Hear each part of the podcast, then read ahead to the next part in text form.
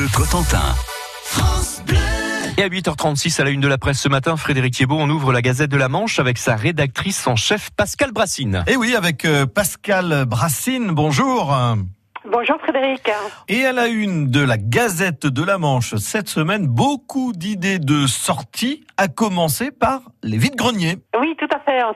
Joli mois de mai, des ponts qui vont permettre aux uns et aux autres bah, des moments de repos. On a recensé euh, les dates des vides-greniers de ces prochains mois dans le Sud-Manche, des opportunités de chiner sur les bords de mer ou dans l'intérieur des terres. Euh, voilà, donc on vous donne euh, toutes les dates pour les d'ici le mois de juillet. Voilà, donc pour ces, ces vides-greniers. Et puis, alors, si on veut bouger un petit peu plus, direction deux communes de, de ce Sud-Manche qui viennent d'obtenir un, un, joli label. La commune de Saint-Jean-le-Thomas et puis la commune de Ducey qui rejoignent euh, quatre autres communes en fait du Sud-Manche, hein, que sont euh, Mortain qui avait obtenu ce label Station Verte depuis 1981, Pontorson, Bressès, Saint-Hilaire également.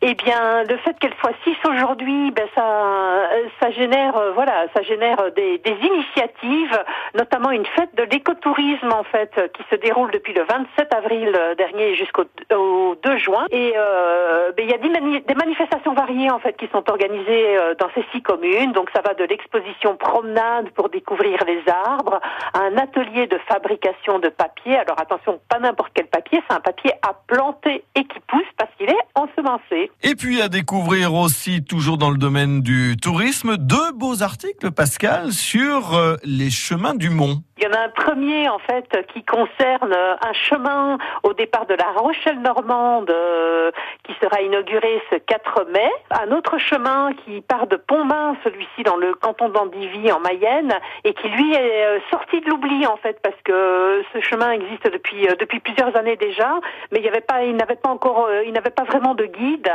Et, et, cette fois, il y a un petit ouvrage en fait qui qui est sorti et qui permet de bah, de guider ou les pèlerins ou les touristes sur cette de jolis chemins qui mènent au Mont-Saint-Michel.